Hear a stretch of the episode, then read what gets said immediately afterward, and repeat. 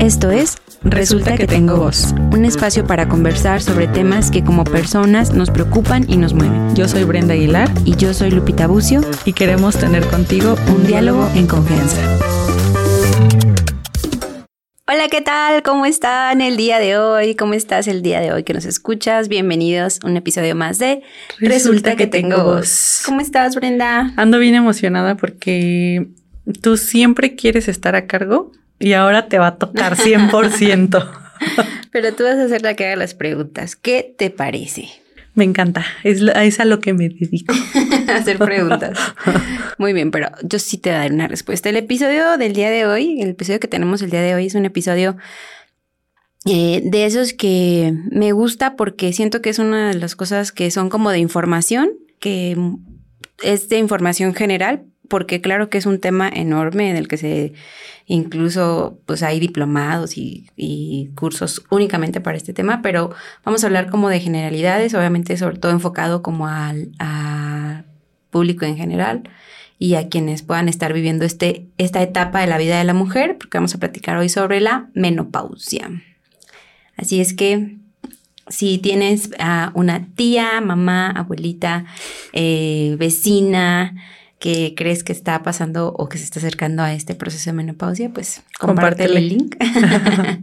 Nunca está de más. Nunca está de más. Eh, y si estás muy joven, si eres hombre, si eres mujer, si es- eres muy joven, pues bueno, al final alrededor de ti puede, puede haber mucha gente que puede estar viviendo este, esta etapa o si eres mujer, pues llegarás a esta etapa en un punto de tu vida. Si todo sale bien y Dios quiere, llegas a esa edad, ¿verdad?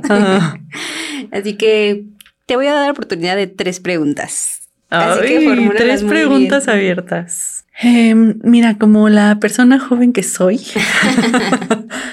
pues em, es que creo que tengo una idea de lo que es la menopausia. Fíjate Me- que yo eso te quería preguntar, como, ¿qué es la, qué es, ¿cuál es la idea general o como, creo que tengo una idea. cuál es la en boca en boca No de lo que es? no había estudiado para el examen, pero eh, pues la menopausia es cuando ya dejas de menstruar. ¿Es la última menstruación? ¿Es la última menstruación? Sí. Con un requisito. Tienen que pasar 12 meses de la última menstruación para llamar menopausia, porque no es como que a mí me bajó el mes pasado y ya ah, esa fue mi menopausia, no. No se sabe. No, no sabes cuándo es tu menopausia hasta que pasan 12 meses después de la última O dijiste, menstruación. "Ay, me acuerdo cuando tenía la menopausia, Eh, que es el último sangrado. Es el último sangrado. O sea, es, es el último sangrado, pero tienen que pasar 12 meses que ya no tengas más sangrados de menstruación para poder decir, ah, ya tuve mi menopausia. Porque, eh, bueno, es importante decir que sucede en cierto momento de la vida y que cambia la edad en la que se presenta según el grupo, eh, el país, el lugar en donde nos encontramos. Y en promedio, aunque es muy variado, en la mujer mexicana eh, sucede entre los 52 y 54 años. Que no quiere decir que no pueda suceder a los 48, o que no pueda suceder a los 46, o que no pueda suceder a los, 40 a los 53. Pero bueno, es un, estimado, a lo mejor haciendo un promedio en el que la mayoría de las mujeres mexicanas han tenido su última menstruación. Eh, todo lo que sucede alrededor de la menopausia se llama perimenopausia.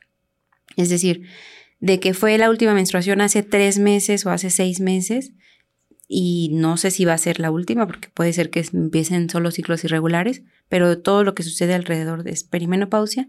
Y además una, una etapa larga o un periodo largo en el que empiezan a suceder muchos cambios, puede ser antes, durante y después de la menopausia, se llama climaterio, que es todos los síntomas que comúnmente se conocen como menopausia. Es decir, eh, está una tía con temas de bochornos, que es el síntoma más común de, la, de, lo, que, de lo que llamamos a esto, y entonces ah, es que ya está menopáusica. Y realmente con los síntomas agregados nos referimos al climaterio, porque la menopausia como tal, por definición, es la última menstruación, es el único síntoma. Todos los demás síntomas agregados están en torno a la perimenopausia y a lo que es el síndrome climatérico, que son un montón de síntomas agregados, ¿sí me explico? Entonces, muchas veces cuando asociamos síntomas o asociamos eh, cambios en la mujer de esta edad, eh, pues más comúnmente le llamamos como, ah, está menopáusica.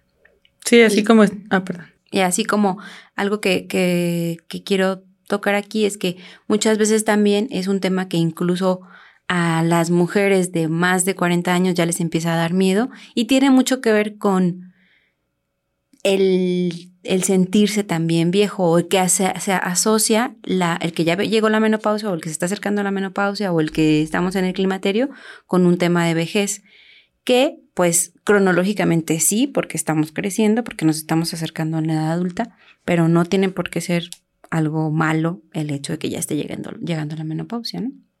Sí, lista para todo.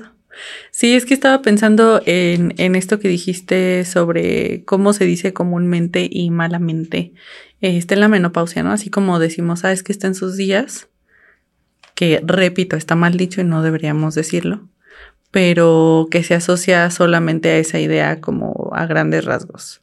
Y también estaba pensando en, en justo este miedo que puede traer llegar a ese momento, aunque yo pensaba, es que está padre, ¿no? Ya no te va a bajar. Sí, ya no te va a bajar. Sin embargo, nos vamos a la idea de lo que significa que ya no te va a bajar. Porque hay un montón de síntomas, ahorita platicaremos algunos, pero el hecho de que se ausente la menstruación significa principalmente que la etapa de fertilidad, pues ya, se terminó. Tu vida fértil se termina una vez que dejas de arreglar. A partir de los 40 años disminuye drásticamente la fertilidad de una mujer. No significa que ya vaya a suceder la menopausia a los 40 años, pero disminuye drásticamente la fertilidad. Y bueno, de hecho, desde los 35 años la calidad de los óvulos, la, la función ovárica, pues la reserva ovárica va disminuyendo, pero a partir de los 40 años todavía se da un descenso como muy drástico, ¿no? Entonces, no es que no existan embarazos de los 40 años, después de los 40 años, perdón, pero si cada vez los vemos un poquito más, eh, tienen sus, sus, anotaciones, ¿no? Sus riesgos un poquito más elevados y, y entonces, eso como primer dato disminuye la, fertilidad eh, y con eso se vienen muchos síntomas. Y hay muchos cambios. Y hay muchos cambios, o sea, muchos cambios hormonales. Justo hace muy poquito escuchaba un programa en televisión, creo, que decía, bueno, es que se dice que el hombre nace, crece, se reproduce y muere, y la mujer nace, crece, menstrua, se reproduce, deja de menstruar y muere, ¿no? Tenemos, y todo ese tiempo, desde que comenzamos hasta que dejamos de menstruar, tenemos una vida cíclica, en lo que mes con mes va pasando un ciclo y en el que sucede una tormenta de hormonas desde que comienza hasta que termina el ciclo, ¿no? Eh, y entonces, cuando va a terminar ese, esa etapa de ciclos, pues significan también muchos cambios, porque no por nada en la etapa de fertilidad, pues nuestro nuestra piel tiene ciertas características, nuestro cabello tiene ciertas características, la misma distribución de grasa, la tonalidad de los músculos, la, cantidad de agua que retenemos en nuestro cuerpo y simplemente todos estos síntomas que, son característicos de la, de la, pues del climaterio, que son los bochornos o sofocos, dependiendo de en qué lugar vivas, pero que son estas olas tremendas de calor que normalmente se dan por la noche, así estemos en pleno invierno, ¿no? Entonces, que normalmente se dan por la noche, pueden darse a cualquier momento del día, duran algunos segundos, pueden suceder una tras otra, depende mucho de cada paciente, pero que si suceden por la noche tres o cuatro o cinco veces, ya son momentos de que se interrumpe tu sueño, por ejemplo, ¿no? Entonces ya estamos hablando de otro síntoma y, viene el insomnio. O eh, así como puede cambiar la calidad de la fuerza del cabello, cambiar la piel, somos propensas a lo mejor hasta un poquito de más manchas, a que nuestra piel se haga más seca, a más resequedad vaginal. Entonces son un montón de síntomas que suceden por la disminución de estos ciclos. No solamente es que se va la regla, porque quienes han tenido la fortuna de que se vaya la regla por algún tiempo, normal o anormalmente, pues sí, podría ser como, ay, qué cómodo, ¿no? Pues no te baja, no tienes que usar toalla, Descanso no tienes un ratito, tampón, no compro toallas, los cólicos. Pero pues no es solo eso. Pero con eso conlleva muchas otras cosas. Exacto, porque también quien ha tenido la experiencia de que se va la regla por algo anormal, pues no solo que se va la regla, sino que van muchos otros síntomas de la mano. A nivel metabólico, a nivel emocional, a nivel, a muchos, a muchos, muchos aspectos de la vida, ¿no? Entonces, por, e, por eso, incluso en quienes todavía tienen esa idea de eres mujer porque te baja y porque tienes la capacidad de dar vida. Entonces, cuando se acaba eso, pues como que se te acabó la vida. Malamente, ¿verdad? Porque... O la función. Pues sí, malamente porque pues hay un montón de cosas que se pueden hacer. Pero creo que este concepto de que la menopausia es algo malo también tiene que ver con cómo lo vives, porque la actitud es todo en muchas, en la gran mayoría de las cosas, ¿no? Y entonces si tú tienes una actitud como, híjoles, ya va a pasar esta etapa de mi vida que es la menopausia y ya no va a funcionar esto en mí y voy a tener, y entonces depende mucho cómo lo afrontes, cómo lo vivas, incluso la, la cantidad de síntomas que tengas. Porque por lo contrario, ah, existen algunas actividades o cuidados o, o, hábitos del estilo de vida que ahorita lo platicaremos que pueden ayudar a que la calidad de vida cuando llegue la menopausia no tenga por qué ser mala. Es que de hecho no tiene por qué ser mala. En ese, en ese, en ese sentido, o sea, muchas veces lo pensaríamos. Y, un dato bien importante es que solo el 20% de todas las mujeres cursan en la etapa de la menopausia sin síntomas. O sea, así como de, ah, solo se fue la regla y ya. Solo el 20% de las mujeres. Realmente es un porcentaje muy bajito porque entonces el 80% de las mujeres puede tener uno no, no, lo vas, no todos los síntomas, puedes tener uno o dos o tres. Afortunadamente no todas tienen todos los síntomas, pero también hay un porcentaje pequeño que tienen el insomnio, los bochornos, depresión, eh, resequedad vaginal, eh, disminución de la libido, em, cambios en la piel, caída del cabello. Entonces, muchos de estos síntomas suceden hasta en el 80% de las mujeres. Segunda pregunta. Creo que no has hecho ninguna pregunta, ¿verdad? Claro que sí, pero es que no hay oportunidad, hay tanta información. Eh, yo me quiero clavar un poquito con lo que dijiste sobre la actitud, porque aunque sí creo que es importante, creo que también depende de la información que tengamos, ¿no? Y es difícil tener una buena actitud, entre comillas, cuando es algo que es nuevo, que no sabes cómo va a pasar, que, que, y que además sigue habiendo mucho tabú por el tema de que, y eso estaría bien padre y lo estaba pensando ahorita sobre cómo nos tocará a nosotras ya el tema de la menopausia o a las generaciones más jóvenes, incluso a, las generaciones más grandes que están cerca de, pero digo, solamente tomando en cuenta el tema de los años, pero que como cada vez más ha habido más información, y ha habido menos tabú en torno a la sexualidad, pues a lo mejor se pueden hacer como hasta grupos de acompañamiento o algo así, ¿no? Eh, sí con información eh, física, pero también como apoyo emocional sobre, pues no eres la única que está pasando por esto y está bien. siento que se parece un poco a cuando, cuando tenemos la primera menstruación, que a lo mejor sí nos explican ciertas cosas de te va a pasar esto, eso ya lo hablamos en algún episodio, pero como que la gente que ya, ya pasamos por eso, decimos, ay, vas a estar bien, ¿no? Listo. Eh, sí, está raro, es incómodo, eh, es nuevo, pero vas a estar bien, pues te acostumbras y ya. Y creo que la menopausia puede ser igual en ese sentido, en que si no tienes ahí una persona que te oriente, pero además que te acompañe, que haya pasado por eso, pues está difícil como solamente sobrellevarlo y decir, ah, bueno, pues mi vida no cambió tanto, porque además tiene que ver con la parte social, como tú lo dijiste, ¿no? Ahorita, con cómo esté tu contexto en ese momento, eh, la parte familiar, o sea, todo eso. Entonces, sí, no, no hay que dejarlo así como de lado. Sí, eh, definitivamente, como en muchos temas, la información y la educación en ese tema tiene mucho que ver para cómo lo vivas y justo cómo sea tu actitud. Y aquí yo me... Evidentemente hay muchas mujeres que ya están viviéndolo, ¿no? Y entonces, en estas mujeres que ya están viviéndolo, ojalá que les pudiera llegar una información de, pues mínimamente de su médico para poder llevar esta etapa, ¿no?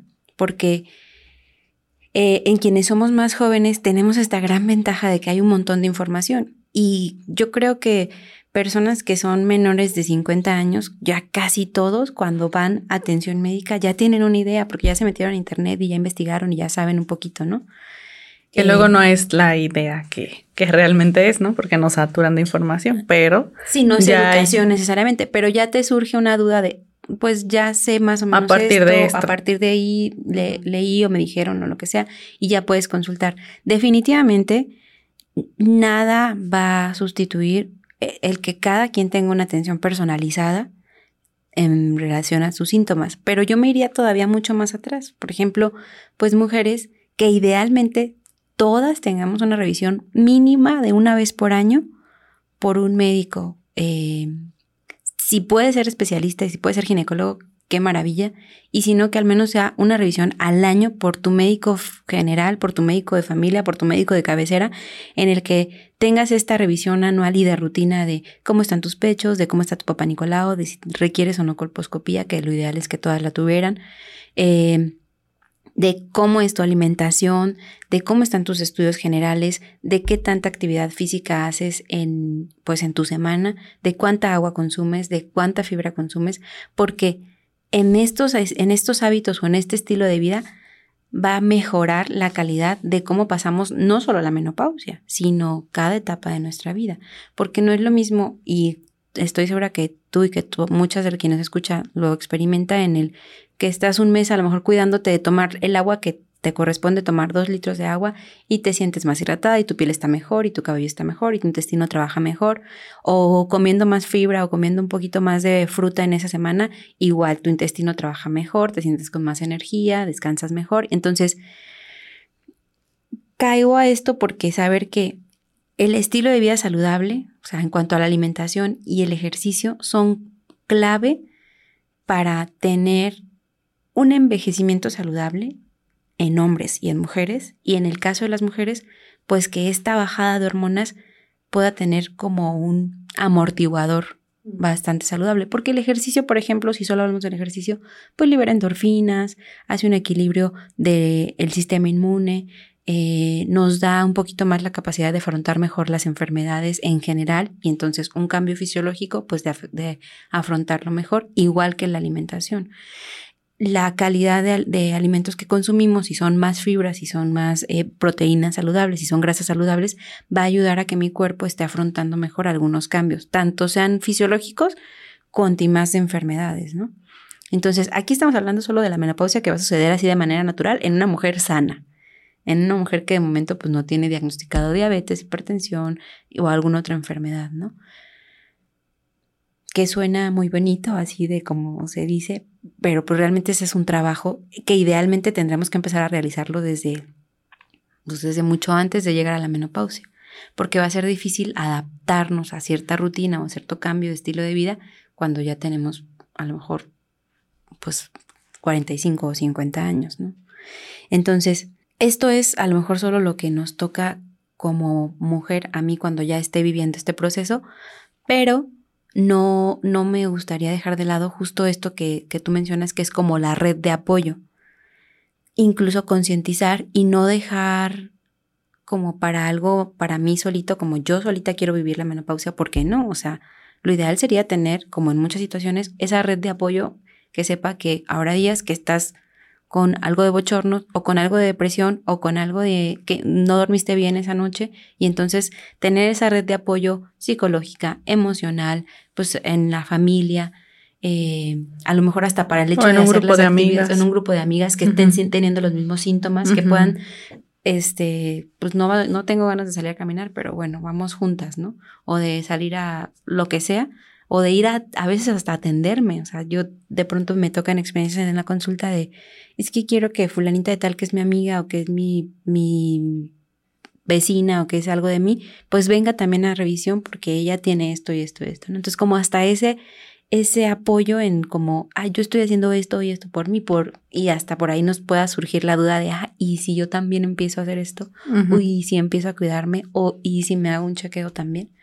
Entonces, pues sí, son un montón de síntomas y claro que podemos desglosar como por partes si es que surge la duda, pero como al final el hecho de congeniarlo con la, parte psicológica es justo eso, que no se viva como un proceso de en la soledad, que no se viva como un proceso malo o de tabú, y que claro que está relacionado con envejecer, pero no porque esté relacionado con envejecer tiene que ser un proceso eh, pues castigado o señalado o que va a marcar o que ya no vamos a hacer algo, ya no vamos a ser las mismas mujeres con vida fértil, pero vamos a ser, mm, ya no voy a ser Lupita que estaba en edad reproductiva, ya no voy a poder embarazarme, pero voy a ser Lupita, la que ahora puede hacer un montón de actividades, la que puede recrear en diferentes Una Lupita transformada.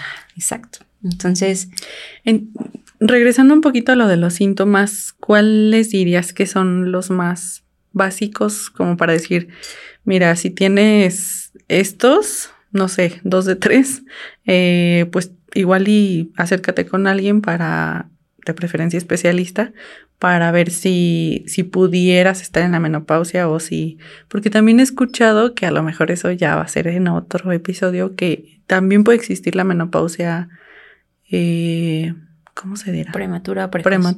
ah, sí. Sí, sí existe, eh, es un diagnóstico que se hace en mujeres pues jóvenes y yo creo que parte de eso contestaría tu pregunta en que pues si estás sintiendo estos bochornos, estos calores de inicio súbito, que de repente percibes mucho calor, eh, aunque estés en un ambiente fresco, eh, o, o, por la noche si no estás haciendo nada, ese es uno de los síntomas que ya nos avisa que es un tema hormonal. Y pues mucho lo que nos hable de resequedad en la superficie de tu cuerpo, hablemos de en la piel, en el cabello, pero sobre todo resequedad vaginal, y esto va muy de la mano con la disminución de la libido, porque muchas mujeres de pronto expresan primero la disminución en la libido y de pronto a veces más bien que hay una resequedad vaginal, una sensación de comezón, ardor, molestias vaginales o, menos lubricación en la relación sexual y eso hace que no, que no sea placentero y entonces me disminuye el deseo. Entonces creo que esos son dos de los síntomas que puedan ser como más perceptibles porque sucederán otros eh, mucho el tema de la ansiedad, de la depresión, del insomnio, pero a veces malamente pueden ser hasta normalizados, ¿no? Sí. Me acostumbré a no dormir bien, me acostumbré a estar triste, me acostumbré a estar ansiosa, eh, me acostumbré, y no es porque sean menos importantes, pero a veces son menos perceptibles y ya cuando están en la consulta, pues a lo mejor ya uno puede preguntarlos más, ¿no? ¿Qué tal duermes? ¿Qué tal descansas? Sí, y además creo que si esos síntomas ya los vienes cargando desde la juventud, pues sí. sí, no son exclusivos. No tienen que ver, ajá. O sea, no, es difícil que una relación es que seguramente tiene que ver con esta cosa, sino con lo que, no sé, he vivido, lo que me ha pasado. Entonces, sí, son los más complicados, así como los, los dices. Así como los estoy pintando. Sí. Así es. Y bueno, no sé si tengas alguna otra duda respecto a este tema, Brenda, porque creo que igual y la verdad en el transcurso iremos platicando de algunas otras cosas más específicas, pero pero si tienes, tú que nos estás escuchando, alguna otra duda, si tu mamá, tu tía, tu vecina, alguien cercana eh, está pasando por esta etapa, pues la verdad sería muy padre que pudieras compartir este episodio y si ella misma o ellas mismas tienen alguna otra duda, que nos las comenten, que nos las hagan llegar en, en las redes sociales para resolverlas. Sí, o a lo mejor si ellas mismas eh, dicen, sabes que sí está muy padre, pero ¿por qué no hablan de esto? Esto casi nadie habla. Y la verdad a mí se me hace más complicado porque lo malamente o no lo sé, pero lo veo lejano, ¿no? Entonces como que digo, ah, ya tienes 38, por favor. Bueno, me faltan 10 años todavía.